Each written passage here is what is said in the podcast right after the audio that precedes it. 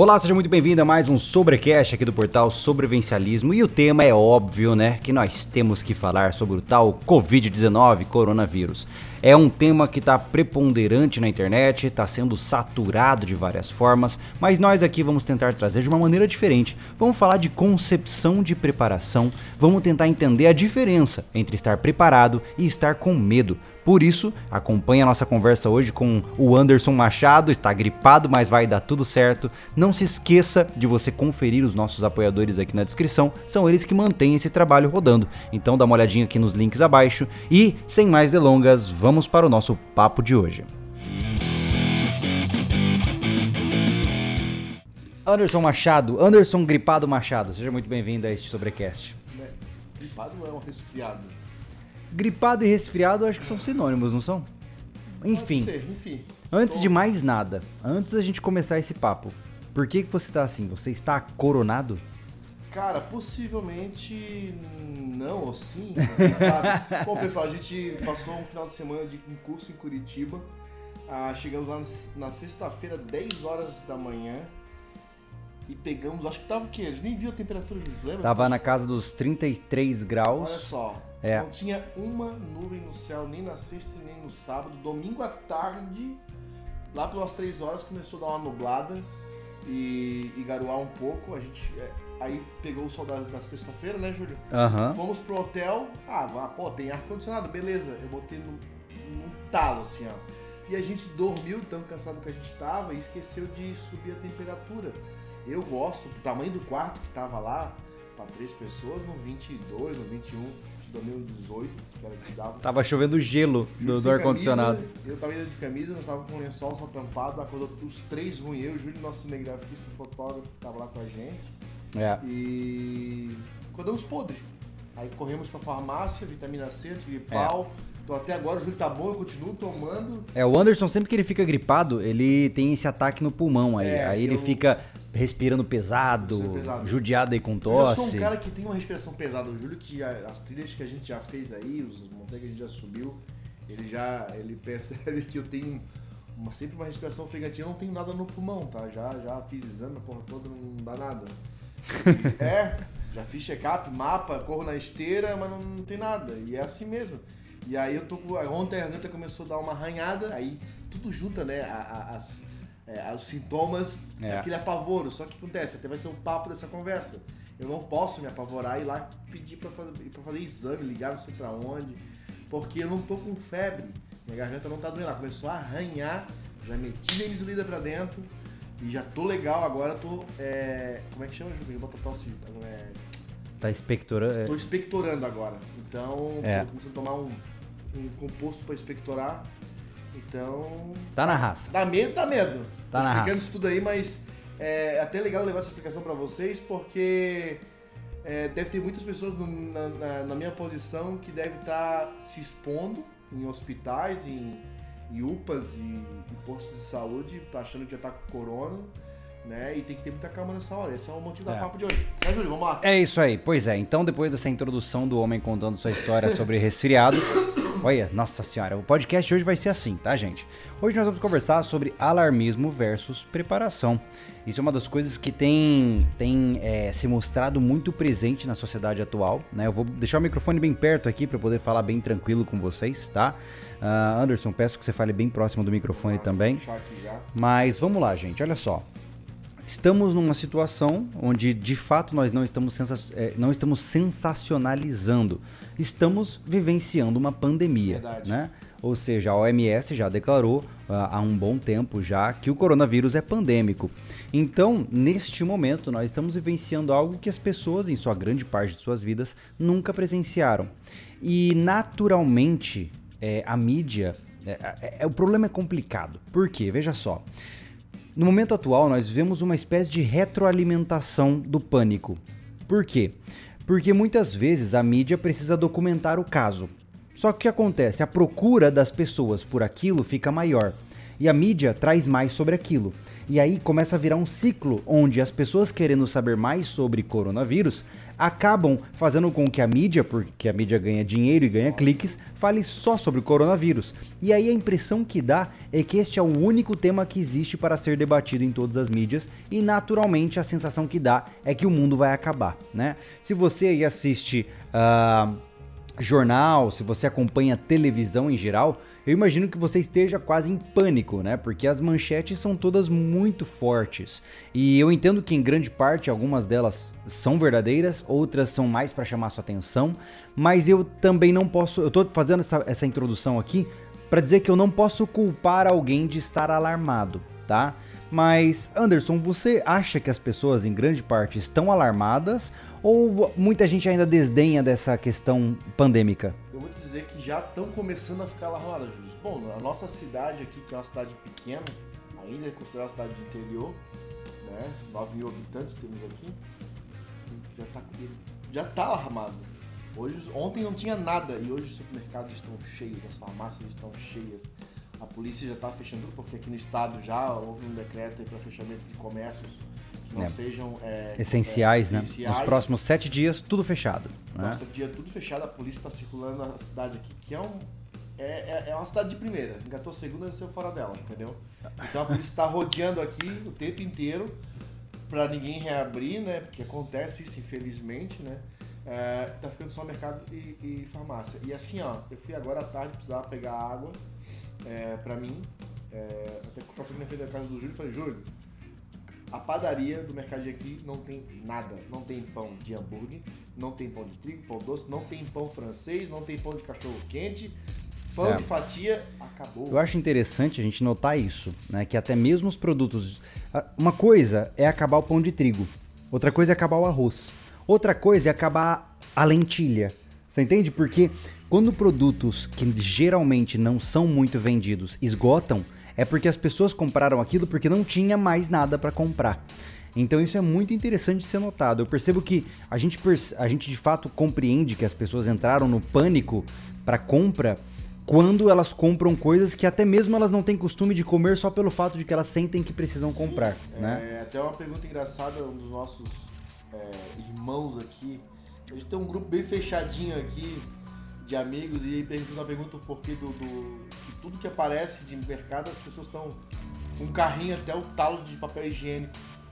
Pois é. é. E o porquê, né? até o Júlio é bem interessante. comentou e um até dos amigos falou, cara, pensa, de repente aquela família tem três mulheres em casa, mulheres usam mais papel que o homem, e, e, e, aí tem os períodos delicados das mulheres e tudo mais. Eu já vi de outras pessoas, Júlio, que é desinformação porque as pessoas acham que, que, que tem pessoas que estão achando que o corona dá. É, diarreia? Diarreia. Hum, entendeu? Entendi. Também tem isso. É, a, sintomatolo a sintomatologia do corona inclui diarreia em alguns casos. Em alguns casos, é, não. É. Mas o que acontece? A falta de informação. Claro, claro, né? claro. Leva as pessoas a, bom, vou me preparar para isso. É, antes de entrar nisso, eu queria agradecer o Lucas pela doação dele. Ele perguntou: esse estúdio é dentro do bunker subterrâneo? É, no meio da Cheyenne Mountains. Nós estamos... por que, que eu tô cansado? Cara, ah. foram mais. A gente desceu 20 andares, cara. 20 andares aqui, ó, de baixo. Né? Então, estamos... Quer dizer, Do lado aqui está o nosso ICBM, nosso míssil balístico intercontinental, que a gente usa caso os zumbis aconteçam. Valeu, né? Lucas. Obrigado, cara. Brincadeira. Ah, eu aviso, o microfone do Anderson está desligado.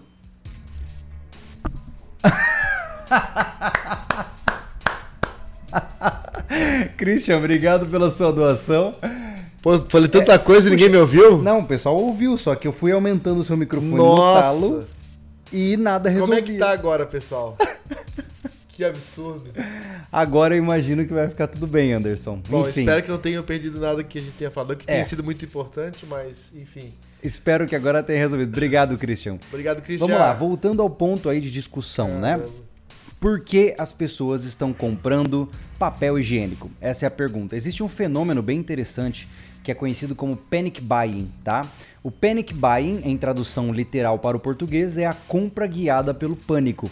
Ou seja, onde as pessoas muitas vezes Uh, por esse senso de alarme gigantesco, de desesperadas por meu Deus, eu tenho que comprar alguma coisa, elas se apegam ao primeiro fragmento de informação que aparece. Por exemplo, é aquela história de olhar para a grama do vizinho, tá? Então, o que vai acontecer é que o cara muitas vezes vê o fulano ali no mercado com 30 pacotes de papel higiênico e ele fala: Poxa, se aquele cara tá comprando isso para se preparar, significa que eu tinha que ter também, né? Resumo é: vamos com os outros, né? Exatamente. Então, o problema principal é esse, né? A maioria das pessoas segue é, a manada, e é por isso que essa tradução mais apropriada aqui no Brasil é o efeito manada. Uma pessoa faz uma coisa, a outra faz junto, e aí vira uma, uma um bando de Maria vai com as outras. É, mas ele, voltando ao início da conversa ali, Júlio, que tu passou, que é as informações, até desinformações da mídia, cara, realmente acaba é, guiando a, a, as pessoas, na minha opinião, para um lado assustador, cara porque só fala o lado da doença em si. Sim. Né? Aí estão incentivando todo mundo a fazer quarentena. Vocês falam, não, já, é decretado isso. Mas antes, preparar essas pessoas para isso, como elas deviam é, se acomodar em casa.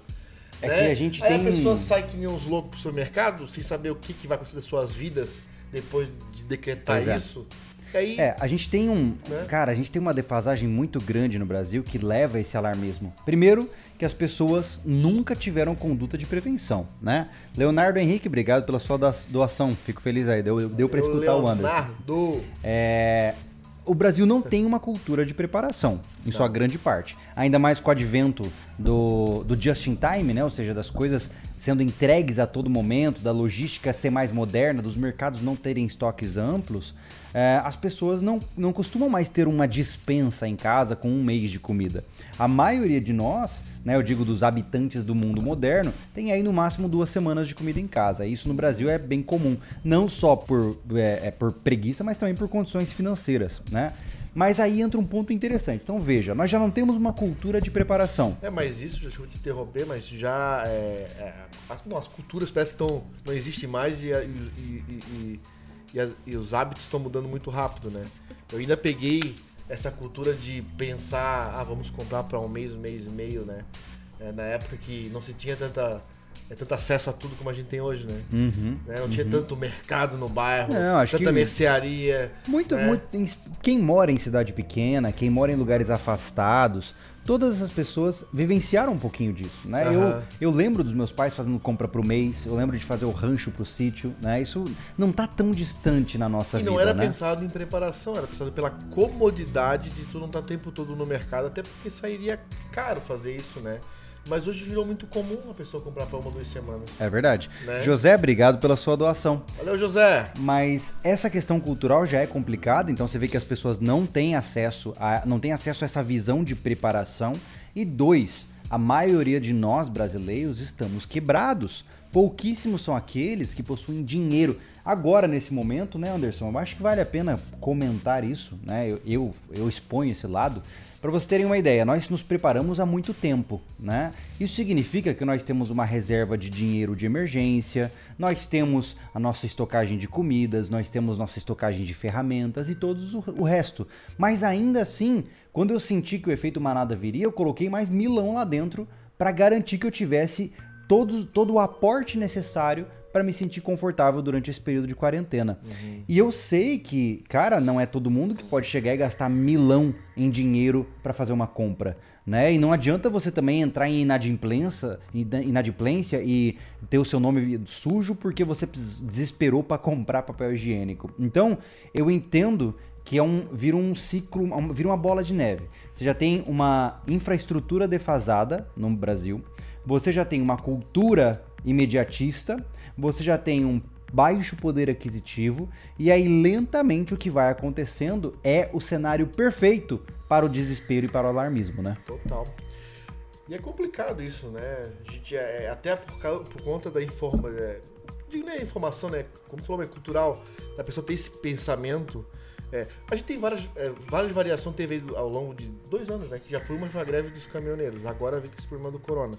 É, e assim, a gente, a gente meio assim não tem memória dos problemas, né? Tipo, aconteceu aquilo, o pessoal já esqueceu. É verdade, é verdade. Tipo, se acontecer outra coisa, tô preparado? Pô, já passei por problema naquela situação. E foi só uma, um problema interno. Nós estamos lidando com um problema mundial. Global, é. Porque tá tudo muito focado, tudo muito focado no, no- com medo de ser, de ser é, do contágio e tudo mais, mas não tá se ligando no problema econômico É. que tá vindo aí. É, eu acho Tá? que é importante as pessoas, é, por falta de desinformação, por falta de informação, as pessoas recorrem a esse alarmismo e investem errado, né? Por quê?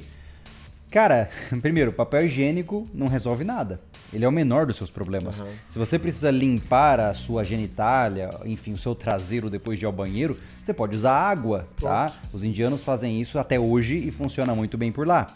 Se você precisa de absorventes, antigamente as mulheres utilizavam chumaços de pano e assim consequentemente. Então, é possível ter uma vida saudável sem o papel higiênico, mas não é possível ter uma vida saudável sem liquidez financeira.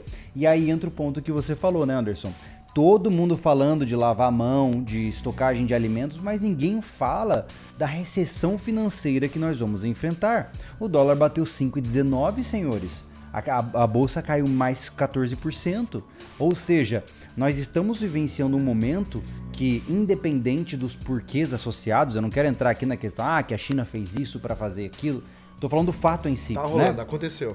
é, nós teremos um índice gigantesco de desempregos e também de queda do nosso poder de compra, né? Ou seja, vamos começar a pintar o cenário aqui, como eu já trouxe aqui no boletim sobre o coronavírus, né? Ah, imaginemos que você é um microempresário e de repente chega um decreto e fala que você tem que ficar 30 dias de porta fechada. Meu amigo, é falência. Não só para você, como para os seus funcionários. E aí o que, que vai acontecer? As pessoas vão ficar sem emprego e vão estar sem poder de compra. Somado a isso, você tem o dólar que bateu quase 5,20. E aí nosso dinheiro compra cada vez menos. O que antes comprar, você comprava com mil reais, agora você compra com 1.200, 1.500. Então esse é o problema que nós estamos enfrentando. O alarmismo entre lavar as mãos, comprar papel higiênico e máscara é um reflexo de estupidez das pessoas que não foram informadas corretamente. E eu, eu dou, me dou o direito de ser um pouco rude aqui, porque me revolta, tá? Sinceramente, nós estamos há quase uma década conversando com vocês sobre preparação e agora nosso Instagram tá entupido de mensagens de pessoas, Júlio, cara, eu sempre vi vocês, mas eu nunca peguei pra levar isso a sério. Eu, eu não tenho como te ajudar. Eu não tenho como chegar pra você e falar, ah, não, cara, eu vou te, vou te mandar um pacote de arroz. Não tenho o que fazer, né? Então, é, esse é o problema principal. As pessoas, a grande maioria não é informada e uma minoria é informada e ainda assim mantém-se complacente à ação, né? Isso é muito complicado. É, o Ju quer dizer aqui que se a, se a todas essas pessoas que não levaram tão a sério, se tivesse levado há um bom tempo, por agora não estava passando necessidade financeira para botar essas preparações em dia, por exemplo. Esse dinheiro estaria reservado para dar uma segurança é, depois da tempestade, né? Então é isso que, nós, que resumindo o que o Júlio falou agora. Quem, quem, quem tem essas suas preparações em dia, né? O Júlio já falou, a gente já falou isso em outros, outros podcasts, né? Sim, Não precisa sim, sair sim. comprando, sei lá, 15 quilos de arroz. Tu consome 5 por mês, compra um a mais, deixa lá guardado. É isso, A outra é isso. compra, compra um quilo de feijão a mais, deixa lá É, guardado. eu vi uma frase bem interessante que falou o seguinte: que qualquer compra feita antes do evento é alarmista e qualquer compra feita durante o evento é insuficiente. Ou seja, se você agora decidiu se preocupar para sair para comprar suas coisas, você já tá na zona de risco, você já tá no vermelho. Você já a, a corrida já deu largada e você tá começando lá atrás, Não, né? Então, tão vermelho que ele já tomou um prejuízo financeiro, porque ele teve que desembolsar uma grana que ele não estava preparado sim, para sim, gastar. sim, Nem todo mundo tem a, a condição, como o Júlio falou há pouco, de ter o dinheiro para ir lá e dar uma reforçada nas preparações, como foi o nosso caso, né? E como se expôs ao contágio. Por exemplo, aqui no Sul já perderam, foi decretado o estado de calamidade no Sul porque perderam o controle é, da prevenção. O que acontece? Os mercados estão lotados, não para de receber foto dos, dos mercados, dos atacados daqui. Tá todo mundo lá amontoado nos caixas, é. tá? Pra passar trocentos carrinhos de compra pra família, né? Que vai faltar pra alguém essa comida, porque o mercado não vai dar conta de abastecer isso pros próximos que vão chegar. Então a pessoa tá tendo um déficit financeiro e ainda tá se expondo a um contágio, como a gente não sabe mais, agora virou uma contaminação comunitária, que é um amiguinho do lado que tá com problema ou não tá. Que- E uma coisa que até a gente ia. Hoje o podcast seria com um médico infectologista, ele iria explicar muito bem isso. Mas o Júlio foi viajar, tá aqui, tá são, tá massa, tá correndo, virando pirueta. Mas ele pode estar com corona e passar pra mim, que eu tô com problema respiratório nesse momento, e vai dar zika em mim. Então, lá nessa fila, nesse tumulto todo, né? É, muitas vezes Você na pode tá tentativa, est- é. Pronto. E é o Cara, que tá acontecendo. É, o que eu poderia recomendar, tá? É, Eu também não quero só criticar de maneira nenhuma. Eu- é como eu digo, imagine, imagine que você. Eu só vou tentar te colocar na, na minha posição, só pra eu não parecer completamente é, babaca, tá? Imagina que você tá há, há, sei lá, três anos falando pro seu filho: cuidado, filho, ó, aquele fogo ali queima. Aí o moleque vai lá e ei, bota a mão no fogo, queima e chora. E aí vem pedir sua ajuda. É mais ou menos assim. Então por isso que a gente fica um pouco incomodado, porque faz muito tempo que a gente está tentando in- incutir essa cultura da preparação e a gente já conseguiu fazer isso bastante, mas ainda falta muito, né?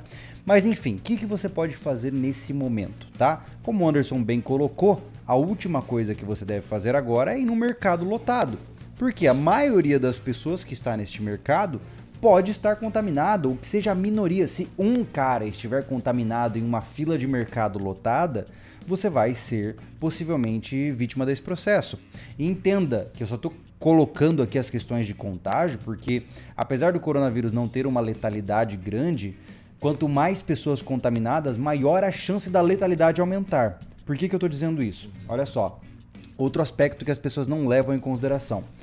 Não é que você não, não é que você vai morrer por conta do coronavírus, mas você pode morrer por conta da falta de atendimento estando contaminado. Esse é outro fator, né? Esse é o ponto principal. Por que, que está havendo uma série de iniciativas para reduzir a- o índice de contágio?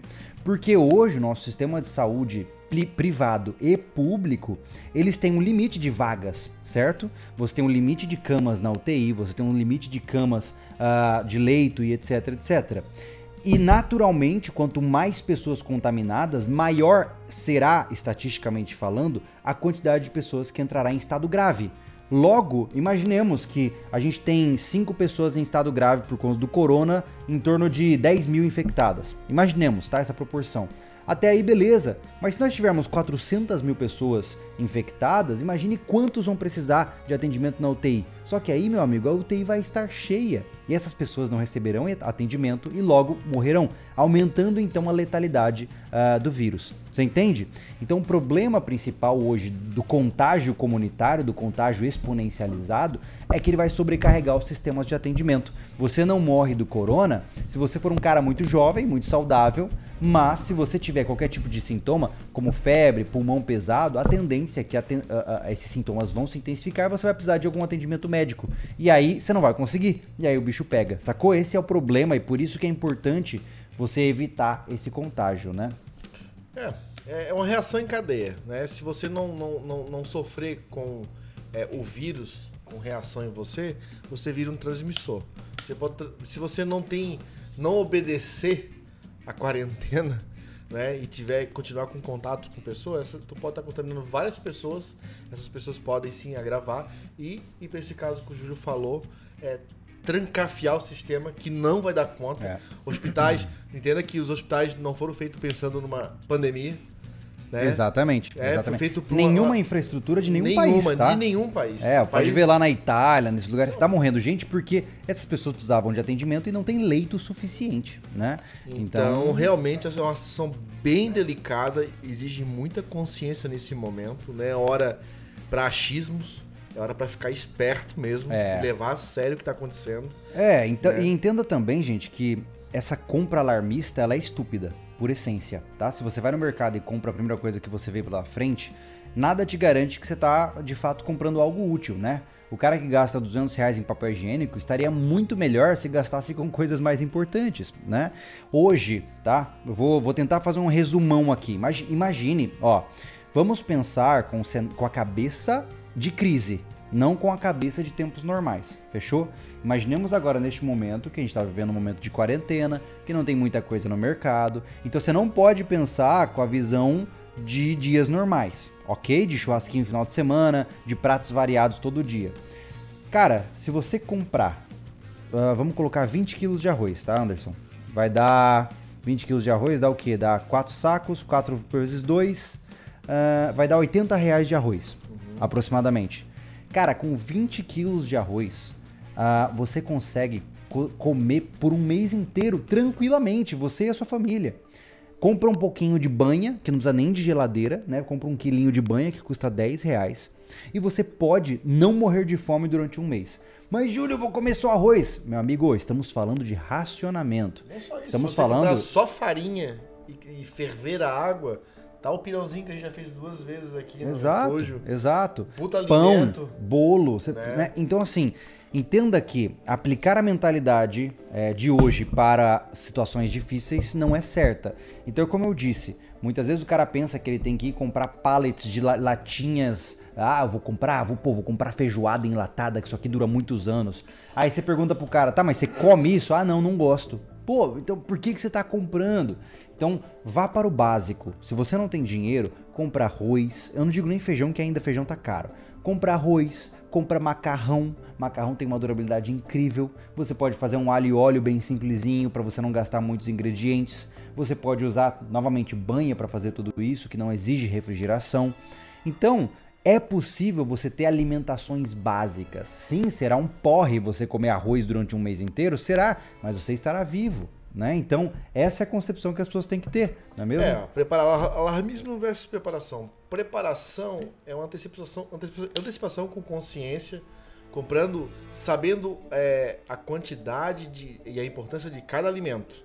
Né? O alarmismo é o que está acontecendo. Todo mundo não pensou em porcaria nenhuma, saiu é. correndo para o supermercado, comprando é, coisas desproporcionais.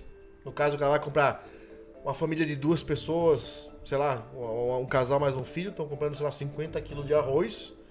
Esse, ou estão comprando um monte de papel higiênico, álcool gel, papel, não sei o que lá, lá, lá, só coisa de higiene. Estou esquecendo de. Então, as compras de alarmismo, é isso aí, é compra irracional. É, aí o cara tem sabe? uma tonelada de papel higiênico, mas não tem um desinfetante. Aí ele deixou o outro amiguinho lá que pensou melhor sem papel higiênico. Eu estou dizendo, é, é, é, vai se criando buracos. Ao invés de ser uma, uma coisa consciente, onde todo mundo tem, de, tem capacidade de adquirir aquele produto para ficar mais tranquilo, é. Você acaba com o supermercado, né, com compras desnecessárias. E vale lembrar que esse, essa compra ela tem que abranger, como o Anderson bem pontuou, todas as áreas da sua vida, né? Então não é só papel higiênico, não é só arroz, não é só macarrão. Eu Você tem um que lembrar. muito interessante ele falando nisso. Ah. É, porra, o nego tá lá comprando que acabou virando até quase meme isso aí. É, virou um meme. Tá comprando papel higiênico pra caramba e tá esquecendo, sabe do que? Da fraldinha do bebê dele. Ele vai enrolar o papel higiênico na bunda do bebê Poxa, é verdade, eu tenho um bebê em casa, então eu não pude esquecer dela. É. Então, eu, tô, eu tô, tô, se eu fui no mercado lembrado de comprar algo para limpar a minha bunda, eu lembrei de comprar a bunda do meu bebê também, pô. É, e existem muitos produtos que você pode comprar em quantidade que são muito versáteis, como por exemplo bicarbonato de sódio, água sanitária, são coisas que são baratas e com a água sanitária você desde desinfeta a tua casa inteira até purifica a água. Então, e, e hoje um galão de 5 litros, eu, a gente comprou recentemente, saiu foram 5 reais. É, 5,50, 5 litros de água sanitária. Né? Então, é possível você encontrar por outras maneiras. E não se prenda a essa visão de qual máscara eu compro e se eu tenho que usar luva, tá? Primeiro que me espanta ver pessoas usando máscaras completamente inadequadas, tá? Eu vejo pessoas usando máscaras de, de, cirurgia que não protegem de nada. Uh, e, novamente, essa loucura pelo álcool gel também eu não entendo, não, né? Entendo. Porque a OMS já deixou claro isso também. Lavar as mãos com sabonete é muito mais eficiente Cara, do que o álcool tá gel. Se você tá de quarentena né? nesse momento, comprar álcool gel é inútil. Tá deixando de comprar O álcool comida. gel é quando você está em deslocamento, Lógico, fora de casa. Se você né? tá dentro de casa com sua família, que você já sabe que tá segura, por que você vai ficar usando álcool gel, gente? sabe? Tá comprando álcool gel com o preço que tá lá em cima, tem, já tem sendo farmácia sendo fechada aqui no aqui em Balneário. Porque tô vendo álcool gel com preço absurdo, sabe? Luva com preço absurdo, máscara com preço absurdo. Aí você tá se submetendo a pegar uma fila para comprar álcool gel, sabe? Se você vai para ficar dentro de casa trancado com a família, é, tá errado. É. Tá errado. Então, essa é a diferença entre alarmismo e preparação. O alarmismo, ele é guiado pela emoção pelo pânico, pelo Susto. medo, né? A cultura do medo é muito forte. A preparação é guiada pela estratégia e pelo estudo. O alarmista, é, é, assim, aqui o, o, nosso canal hoje, a gente tá, né, Anderson? A gente tá pensando muito como que a gente tá conduzindo a, a situação toda, porque eu não quero que vocês vejam o nosso canal como um abutre, sabe? Que fica, ah, vamos aproveitar esse tema que tá em alta e vamos ficar falando que o mundo vai acabar, sabe? Porque, primeiro que eu não, eu não, não concordo com isso, não faz parte da minha ética ficar é, apostando nisso. Eu acho que viver pelo medo é o caminho do fraco sabe? O indivíduo que se move por medo, primeiro que ele já está fragilizado e segundo que ele é fraco. O, o, indivíduo que é proativo, que estrategiza, que planeja, que se organiza, que é de fato um sobrevivente. E não o cara que, meu Deus, eu não fiz nada, vou no mercado agora. Entendeu? Então, evite ser essa pessoa, evite ser esse cara guiar. Se, se é a emoção que tá te guiando, você tá no efeito manada. Se você é um preparador, a estratégia tem que ser muito mais sólida. E para isso, antes de sair gastando dinheiro, você precisa estudar. Estude como se, como se monta um estoque de comida em casa. Quais são os equipamentos, os, os produtos de limpeza que eu preciso? Quais são os gastos mensais que eu tenho na minha casa? Como é que eu vou guardar uma reserva em dinheiro de emergência? Tudo isso faz parte do seu planejamento estratégico. Caso contrário, amigo, você está só apostando na sorte. Né? É e, e, eu posso soar. Vamos entrar agora num ponto mais chato, né? Eu, eu, novamente, muito cuidado agora. Entenda o seguinte: antes de qualquer coisa, tá?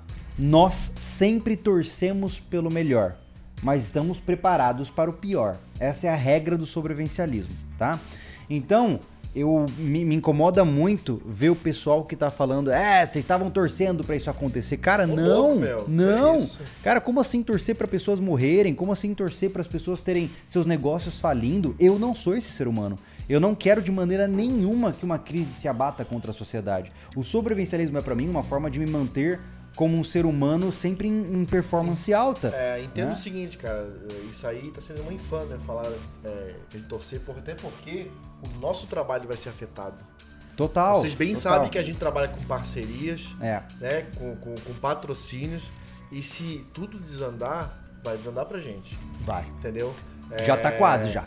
Ó, por exemplo, a gente. É, vou, vou, abrir aqui até o jogo. A gente é, vai ficar sem tocar o refúgio provavelmente no, nas próximas semanas. Por quê? Porque não temos como comprar as coisas. A gente está é. tentando organizar para ir lá continuar fazendo o negócio acontecer, é. que acho que ainda dá para fazer, dá ainda para sugar uns dois ou três episódios, eu acho, não tenho certeza. É. Porque, por exemplo, os materiais de construção aqui tá tudo fechado. É, o episódio desse tá. sábado a gente tava pensando em não fazer, né, Anderson? Uhum. Porque a gente não tem como comprar nada, não tem como comprar prego, não tem como, pre... como é... comprar absolutamente não nada. Não só isso, né, né Júlio? É, não só é, é, a, o alarmismo leva o pessoal para o supermercado e acabam com o supermercado, sabe? É, como hoje, que a padaria do, do supermercado aqui do, do, da cidade, que é dois, a padaria não existe mais. Ela sumiu. Entendeu? Como eu falei agora mais no começo da conversa. Mas é outras coisas, como farmácia e postos de combustíveis. Tá? Então, se a gente ir muito pro refúgio trabalhar, a gente pode correr o risco de Sim. ficar sem combustível Sim. no carro para uma emergência. É. Então tudo tem que ser pensado, sabe?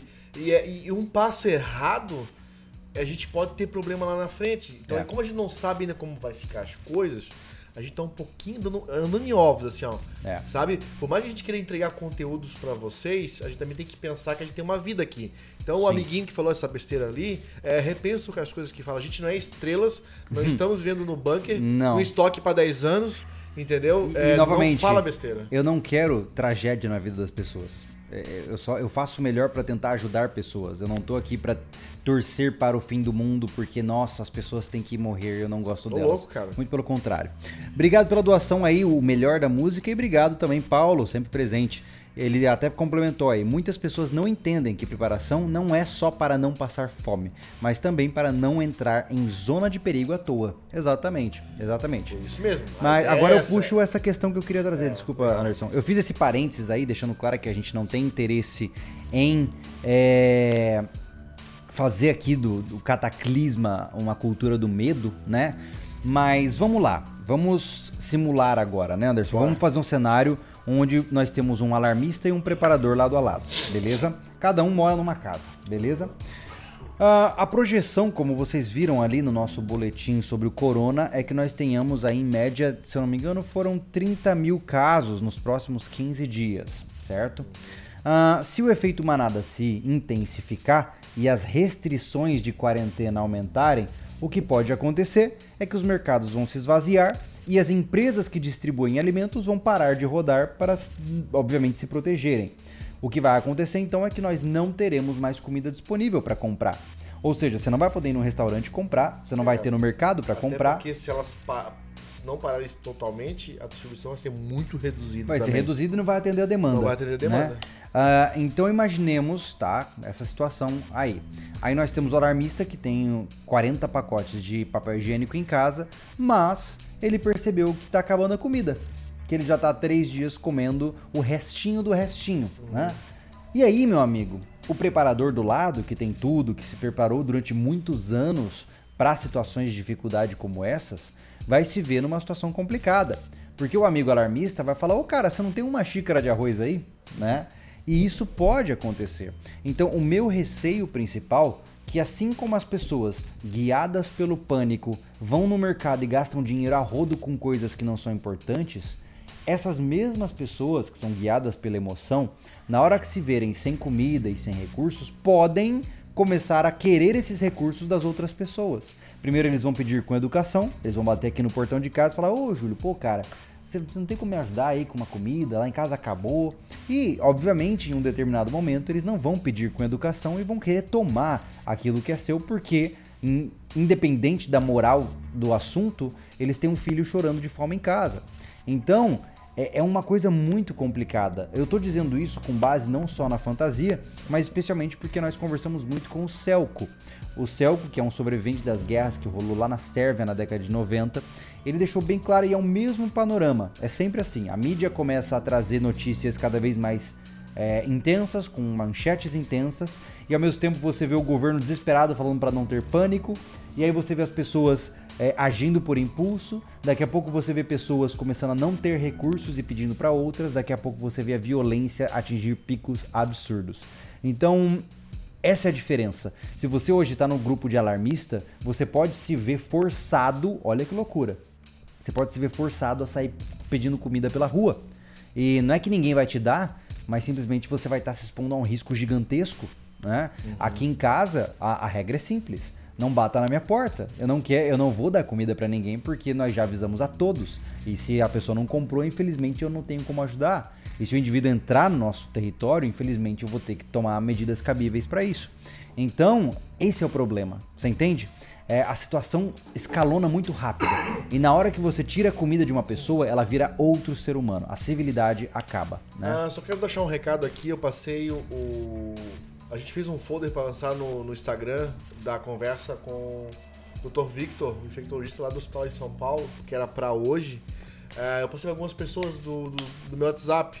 Quero pedir desculpa aí, gente ele realmente teve um imprevisto lá com ele e ele não pôde nos ceder o tempo dele para fazer essa live hoje, tá? Então tem gente assistindo aqui que esperando é, essa live acontecer. Peço desculpa. É, já é, é um momento delicado para os médicos é, né? é. Inclusive, então, ele, ele tá substituindo um doutor que é, foi infectado pelo é, corona, né? Uma é. pessoa da equipe dele foi infectada e aí teve que ser afastada e ele teve que cobrir o, de, o dele mais dessa, dessa outra pessoa. Então ele tá trabalhando dobrado hoje. É, Victor, força aí, estamos esperando uhum.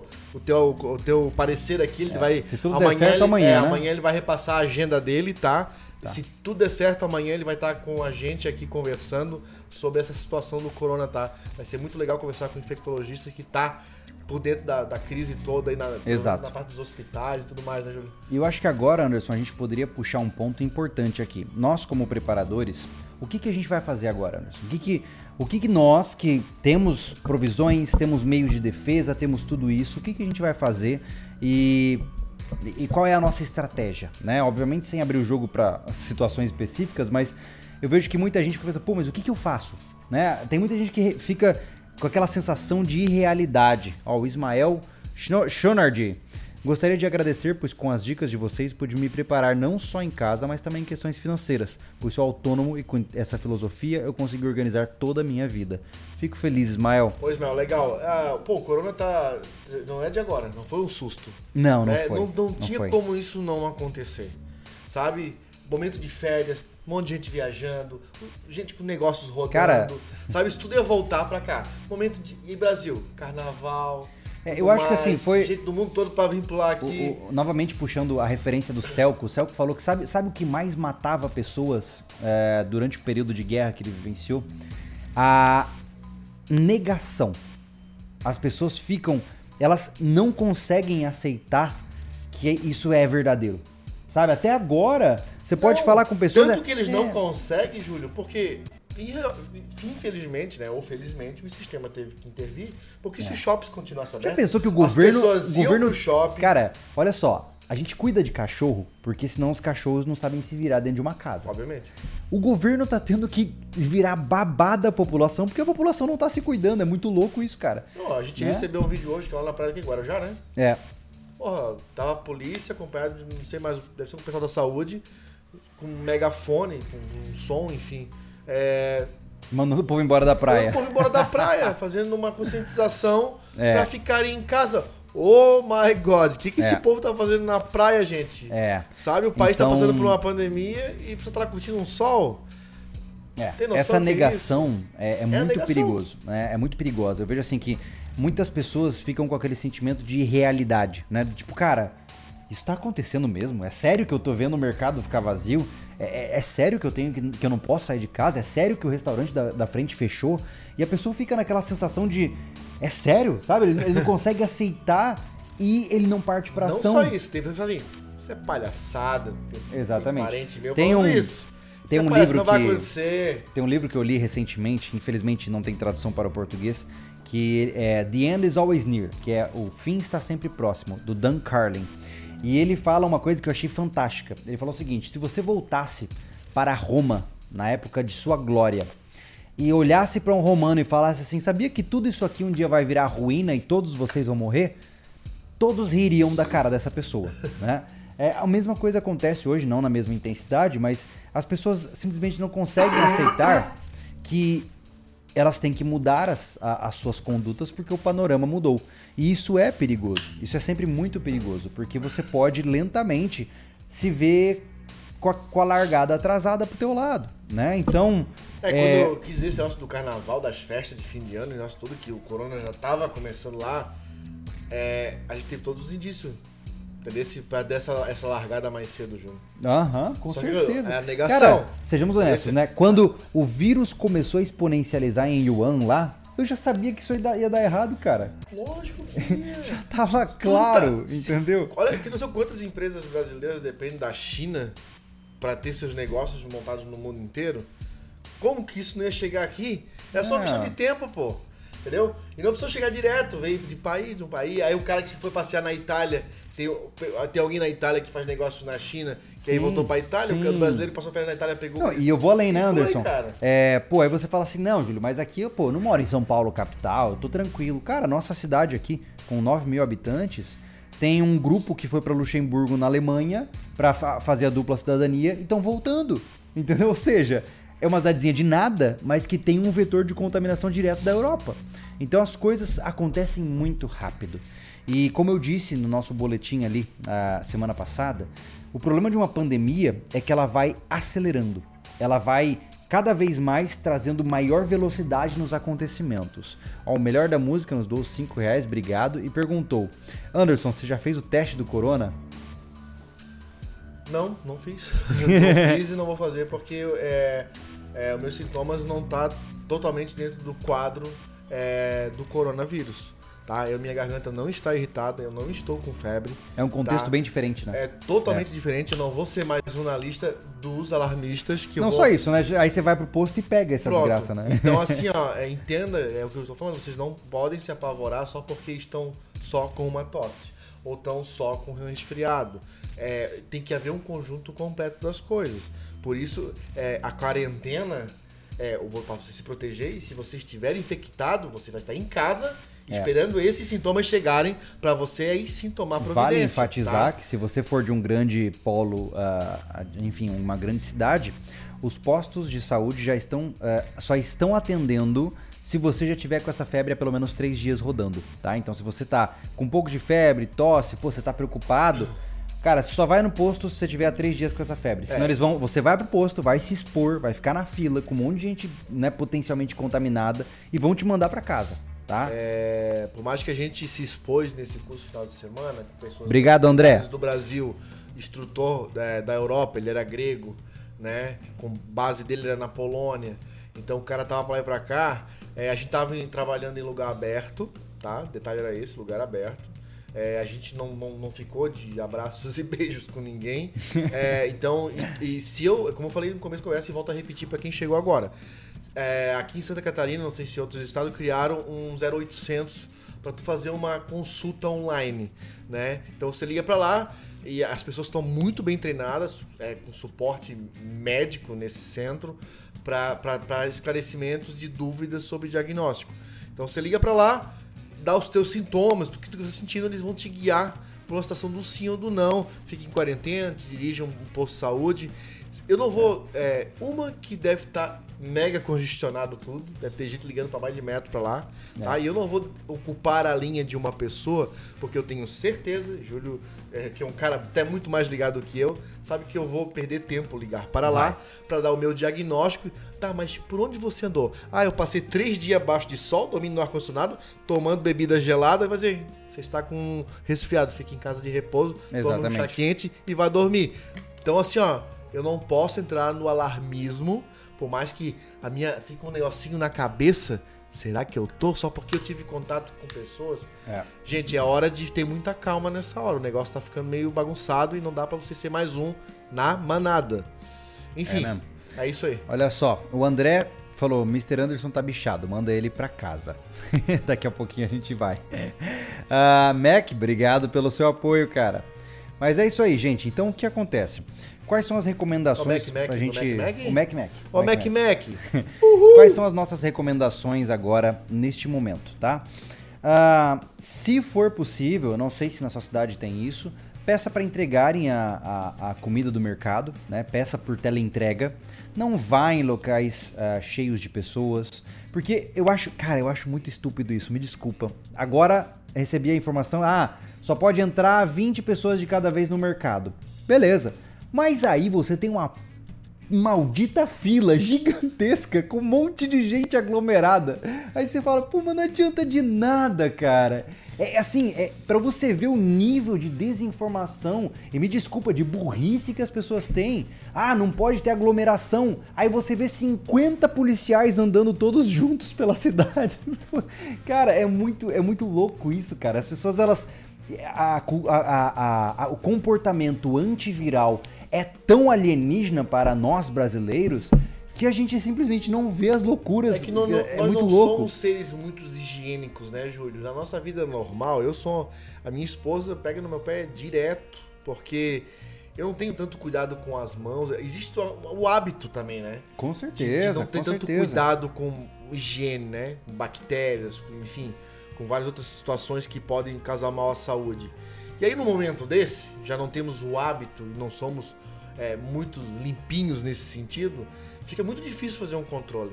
Né? É, não só por conta da, da, da- da epidemia do corona agora, mas para qualquer outra coisa, sabe? É, em dias normais, vamos dizer assim, cumprimentar um amigo. É verdade. Não sabe onde ele botou a mão, não vou levar no mau sentido. O cara pode Mas ter. muito potencialmente sim. O cara pode estar, sei lá, com algum outro tipo de problema, sabe? E, e- e passar pra tua mão. É. Então a gente não tem muito esse cuidado, a gente confia muito nas pessoas. É. Empresta teu sapato pra mim. O cara tá com uma frieira no pé, já te passa uma frieira. É. A gente não se liga nessas coisas, sabe? Então, é, é, aí quando acontece um algo desse tipo, aí, já pras pequenas não tem informação, pra grande tá todo mundo desinformado. Exatamente. Entendeu? Então, Então é isso que o Júlio tá falando. A preparação preventiva é para evitar toda essa, toda essa fila quilométrica para entrar dentro do estabelecimento, você pode entrar 10 a 20 pessoas para não pegar o- um vírus. Mas tá lá na fila, todo mundo respirando, o nego fumando, jogando a fumaça na tua cara. E aí vai, cara. Ó, o Lucas nos doou aqui, obrigado. E o Família X tá aí, amigos. Obrigado por conhecer o sobrevivencialismo através de vocês há muitos anos atrás. Como eu disse, lembro do Júlio com menos de 2 mil inscritos. Que legal, cara. Joey Que Dai, legal. abraço para vocês. Ó, um X no O nosso coração. amigo ali também nos doou e perguntou como armazenar farinha de milho em garrafa PET. Cara, só não pode estar úmido, resumindo, tá? Ah, mas vamos lá, gente. Só para continuar aqui, para a gente começar lentamente a encerrar nossa parte e abrir para perguntas também, né? Um, então, como eu disse, evitem aglomerações. Se vocês puderem, liguem para o mercado para eles entregarem comida para vocês, se você não tem essa comida em casa. Uh, outra recomendação que a população geral ainda não se tocou, mas já está rolando busque abastecer o seu veículo. Seu veículo tem que estar com o tanque cheio neste momento, ok? Isso por quê? Porque as pessoas começaram a perceber que além de estocar alimentos, elas precisam estocar gasolina. Hoje mesmo a gente reforçou os nossos estoques de combustível e nós descobrimos que aqui na cidade já está quase sem combustível, porque os caminhões não estão entregando combustível. Não estão né? integrando, não entregando e os bancos estão fechados. Os postos de gasolina trabalham com pagamentos à vista, tá? Pois porque é. você paga à vista a gasolina, você não paga a prazo. Obviamente, eles Isso compram... o dono do posto, né? Isso, informação é. do dono do posto. Cara, eu nem sei se eu vou conseguir comprar, porque Obrigado, o banco tá fechado e eu não consigo pagar é, o caminhão. Então, isso pode virar uma reação em cadeia, onde donos de postos de combustíveis não têm acesso ao banco, consequentemente não conseguem trazer o caminhão para abastecer os postos, não estão lá é, é, alertando vocês para causar, vai todo mundo vai sair da live agora e vai pro posto? Não. Uma é. coisa tranquila. Se você tá de quarentena, ter um tanque cheio em casa, é uma prevenção. Deixa o carro lá para uma emergência de é, sair para um hospital ou para buscar um alimento, algo do tipo, né? Exatamente. Não correr exatamente. esse risco de ficar sem, sem, sem gasolina no carro. Eu ia falar uma coisa que eu esqueci, cara. Júlio, Júlio, Júlio, o que eu ia dizer? Ah, sim, sobre. É, que a gente fez aqui. Não, o Júlio não é o caso dele, que o Júlio não tem parentes aqui. E o único contato que eu tô tendo com pessoas desde quando chegamos de viagem é o Júlio, tá? É, Meus parentes já famílias, estão todos né? avisados é. para não chegarem na minha casa de surpresa, que eu não vou recebê-los.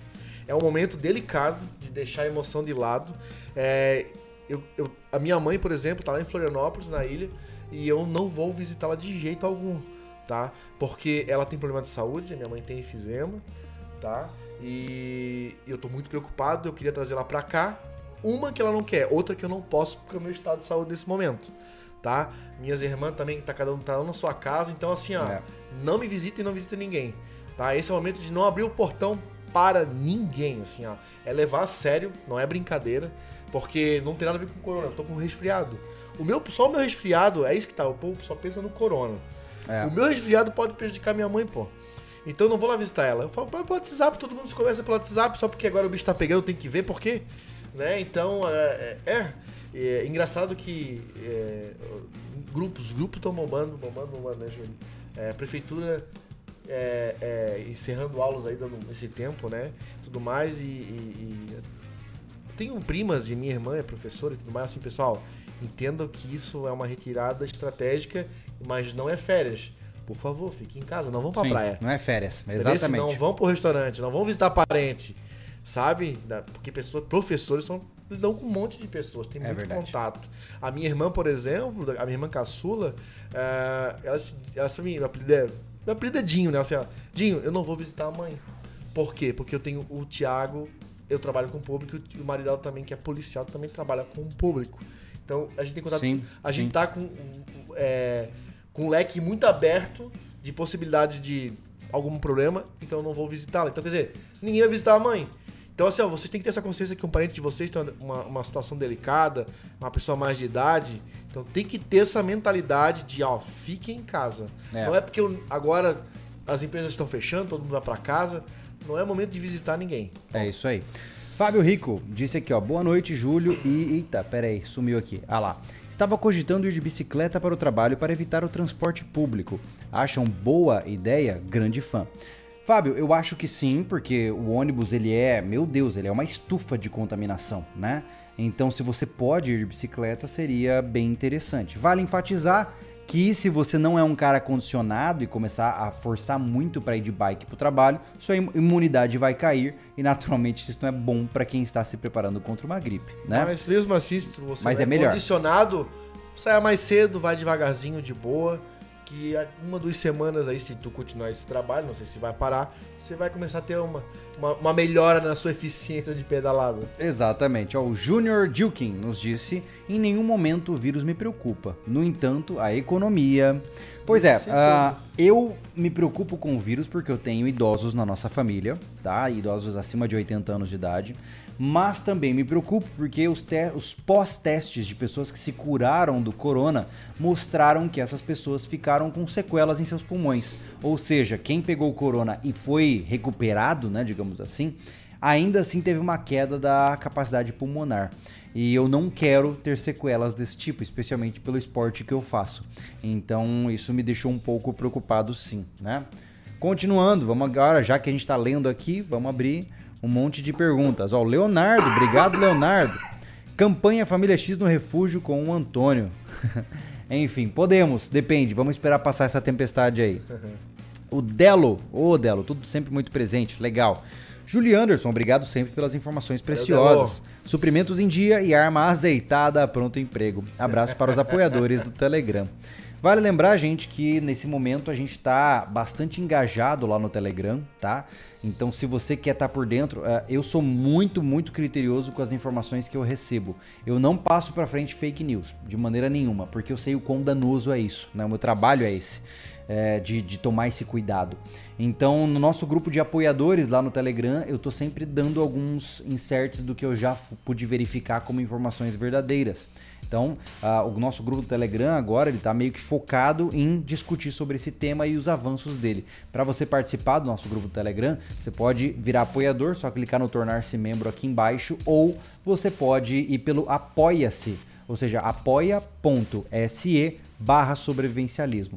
Lá você doando um valor mensal pra gente nos ajuda muito, até porque nós estamos precisando de ajuda, né? Alguns patrocinadores já estão tremendo na base e tudo isso vai depender pro nosso trabalho poder continuar também, tá bom? Mas vamos lá, Anderson, vamos começar a encerrar o nosso papo aqui. Para você, conclusões sobre o debate alarmismo versus preparação. Conclusões. As conclusões são óbvias, né? quem, quem, quem, levou a sério tudo que foi falado em 10 anos de sobrevivencialismo, certamente está mais tranquilo. Eu sei que a gente não alcança todos, mas com certeza muitos, muitos que nos seguem devem estar nesse grupo de alarmismo.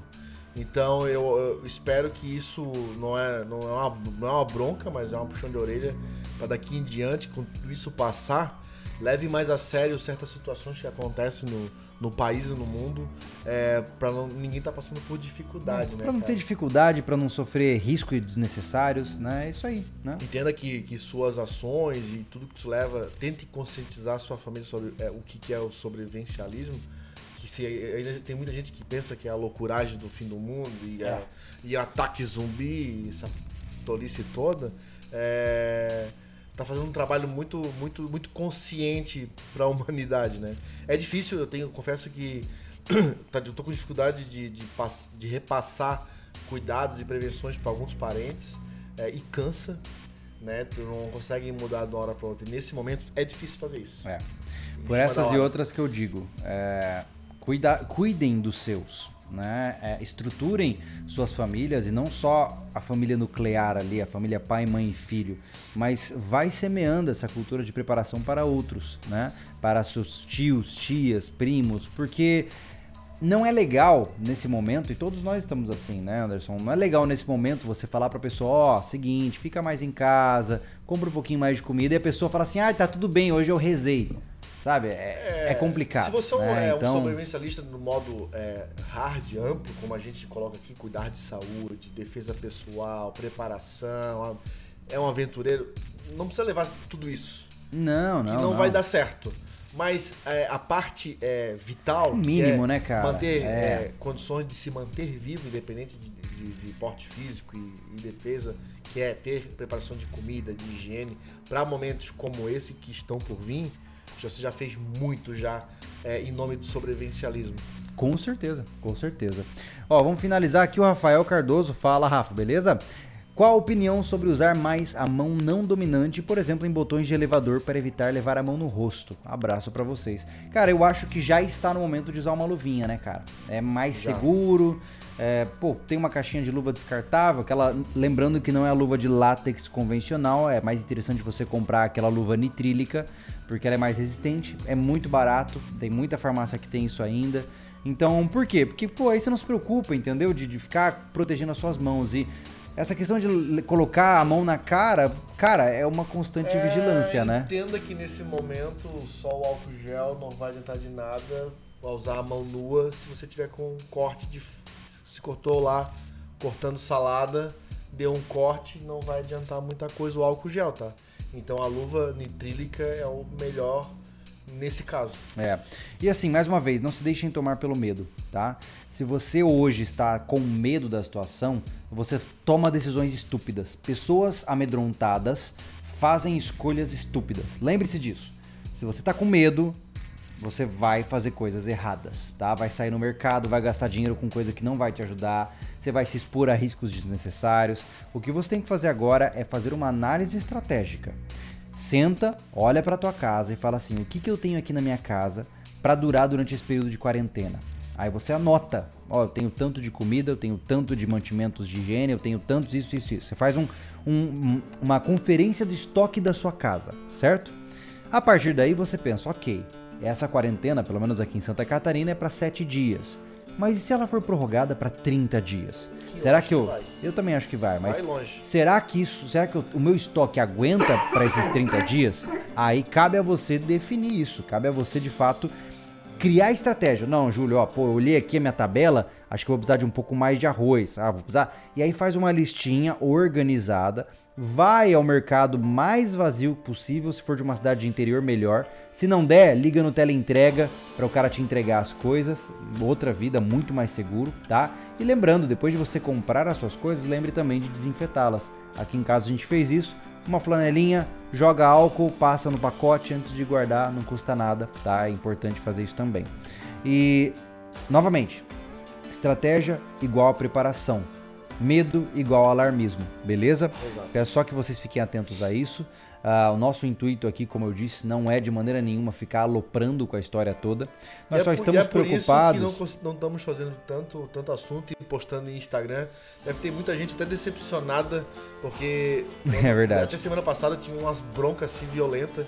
Ah, vocês estão botando coisa de não sei o que lá, é, sendo que, poxa, podia- era pra estar falando. Eram, eram para estar falando do corona. A gente não quer se aproveitar da situação. Não, não. gastar nossas mentes que tá de quarentena nesse momento. Realmente sim, estamos de quarentena É. com muita atenção na nossa família, É. tá? nas pessoas que a gente gosta. Aqui tá mas tudo não fechado. esquecemos É. do público de jeito nenhum. É, mas não queremos estar sugando, sabe? Não, não, Que isso não, vire não. uma vaca leiteira Não, tá? de maneira pra nenhuma. views e likes. Não. É, a gente ainda Tá. tá estudando, né? O Anderson, vamos ver como ele vai acordar amanhã, porque o episódio de sábado do refúgio será gravado amanhã. Então, se ele não estiver bem, a gente não vai gravar, tá? Isso para preservar ele, para preservar os nossos estoques, especialmente de combustível, que é uma coisa que a gente precisa sempre estar cuidando, tá? Então, saiba que a gente quer sempre ficar em contato com você, a gente quer estar sempre presente, te, te divertindo e te instruindo, mas esse é um momento onde tudo tem que ser muito cauteloso. Nada pode ser feito de maneira aloprada, evitar sensacionalismo, evitar incutir medo nas pessoas, porque isso não é saudável, Não, não tá? vamos fazer isso. Vamos levar consciência, tá? Vamos seguir as regras aí, que é o que dá certo. Exatamente. Ó, o Davi falou ali, obrigado pela sua doação, Davi. Qual a opinião de vocês sobre a teoria de bioataque? Eu não queria entrar muito nesse critério, acho que vale um podcast só sobre isso. Talvez a gente aumente as frequências do podcast, já que a gente não pode sair de casa, né? Estamos quarentenados, né? Ah, vamos pensar na possibilidade de como abordar isso de uma forma interessante. Mas de fato é muito plausível, tá? Plausível. Não estou afirmando nada. É muito possível que é, ah, essa- esse corona tenha assim um, um, um braço escuro por trás. É, tem uma origem estratégica porque já aconteceu no passado, né? Mas isso é papo para outra hora. Eu espero que vocês tenham gostado de acompanhar esse momento. Espero que a gente tenha feito você refle- refletir e que a gente não ficou dando a volta muito em cima do mesmo assunto, né? É, eu acho que o importante é focar nessa diferença entre ser estratégico e ser desesperado, né? E eu acho que a gente fez isso com muita clareza. Anderson, algum recado final que você gostaria de dar? Bom, recado que eu tenho pra dar, se cuidem, não se apavorem, pensem melhor, reúnem-se em família, conversem, é, façam tudo com muita estratégia, com muita consciência. Acho que é o recado que eu tenho pra dar, foi o que a gente fez aqui. Eu acho que é o que que vocês têm a fazer. É, tenham grupos que pensem do mesmo. Se você se sente sozinho, crie grupos de pessoas que tenham a mesma visão para pensarem melhor. Isso nos ajudou bastante também. É, sobreviver sozinho não sobrevive. Então a gente tem os nossos amigos fiéis que pensam como a gente, que trocam ideias sobre preparações, sobre visões, sobre, sobre tudo que a gente até traz aqui para vocês, né? É, são amigos que a gente é, ganhou ao longo dos anos aí de sobrevivencialismo. É, manda um abraço para cada um aí, né? Eles devem estar assistindo a gente agora. Sim. Então, se você se sente sozinho, pegue essas pessoas que deve ter. Se você acredita nisso, você deve ter algumas pessoas em comum. Conversem, vão com calma, tracem estratégias. É hora de pensar. Temos, estamos com tempo para isso, né, Júlio? Estamos. Estamos, Sabe, estamos sendo tá obrigados a ficar em ligado? casa. Então É, tem tempo até para pensar. O pessoal até sugeriu, né, que a gente fizesse alguns vídeos sobre o que fazer durante uma quarentena, né? E vamos, vamos, vamos pensar em como Eu vou abordar criar isso. um. BBB agora Guilherme, obrigado pela sua, sua doação, cara. Gente, vocês não têm noção do quanto nos ajuda essas doações, tá? A gente tá num momento bem complicado É aqui, verdade. preocupado, né, com tudo isso. Grande parte dos nossos patrocinadores dependem de importação e com o dólar a 5,20, amigo, o negócio tá É, difícil gente, todo mundo, a gente né? é muito realista aqui nas coisas que acontecem no sobrevivencialismo. Acho que a gente sempre foi muito transparente. É, os mais os mais cabeça dura não acreditam, mas os que já sentiram a vibe aqui do sobrevivência sabem que a gente é muito transparente nas coisas e a gente e essa transparência eu vou dizer pra vocês, a gente realmente tá tá respirando fundo aqui porque as coisas podem mudar e é uma realidade, não tem o que fazer. É verdade. Entendeu? É e aí a verdade. gente vai, a gente tem que estar muito cauteloso do que, que a gente vai fazer se tudo realmente é, desandar. Então, Eu vou, enfim, eu vou trazer só aqui rapidinho, cara. Tem um cara que tá desesperado perguntando a mesma coisa. o Brazilian Guy, os máscaras, as máscaras PFF2 podem ser lavadas após uso? Se sim, como fazer isso? Meu amigo, se ela tem na embalagem escrito de que ela é descartável, Descartável. é descartar. Né? Não tem como reutilizar algo que por natureza foi criado para ser descartável, beleza?